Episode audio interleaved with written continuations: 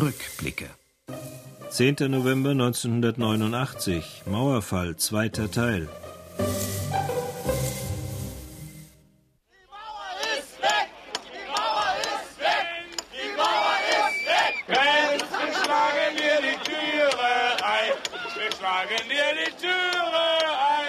Ich begreife das ja nicht. Ich habe gesehen, wie die Mauer gebaut wurde und wie sie jetzt wieder fällt. Was soll das alles? Ich stehe hier völlig fassungslos. So was gibt's da ja nicht. Ist wunderbar. Ist der schönste Tag.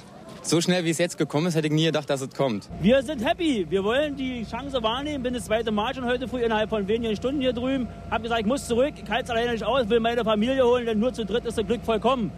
Wir bedanken uns.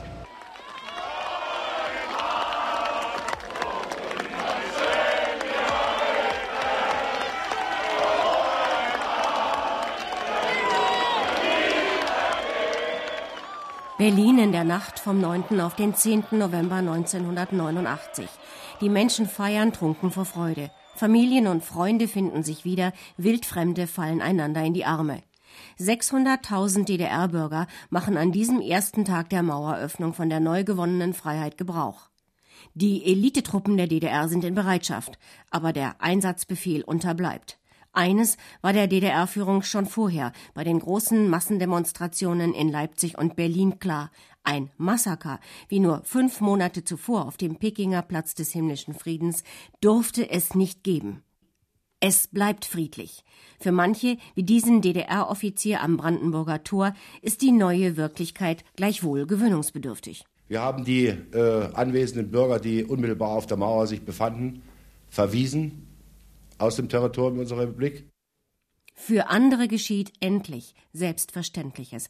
Ein Westberliner Polizist begrüßt seinen Ostberliner Kollegen. Berliner begrüßt Berliner, einer wohnt da drüben, sagt, er hat mich jeden Tag gesehen, jetzt wollte er mir mal die Hand schütteln und man sieht sich mal aus der Nähe.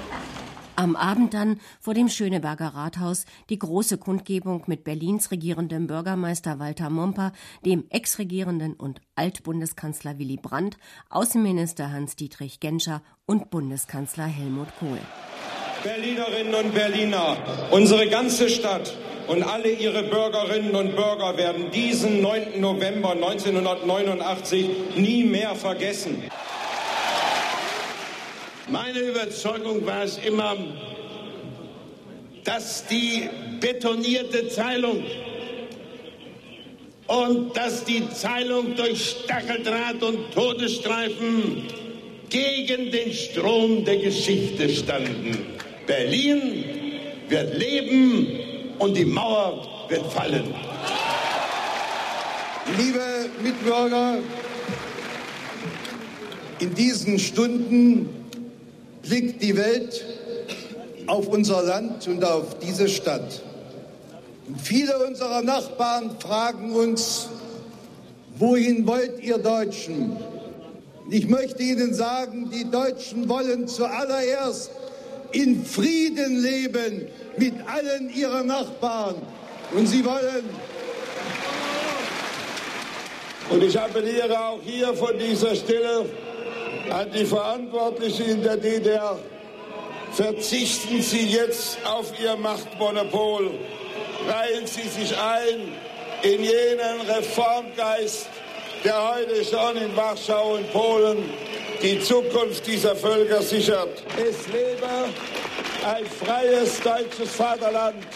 Es lebe ein freies, einiges Europa.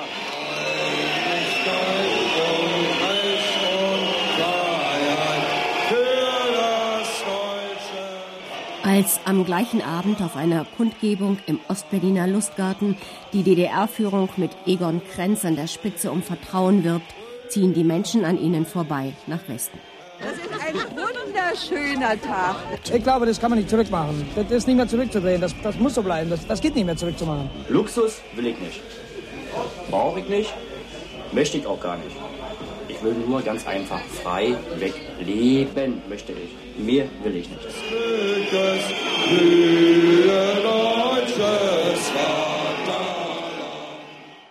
Sie hörten einen Beitrag von Christa Kokotowski. Morgen in Rückblicke Ende des Ersten Weltkriegs.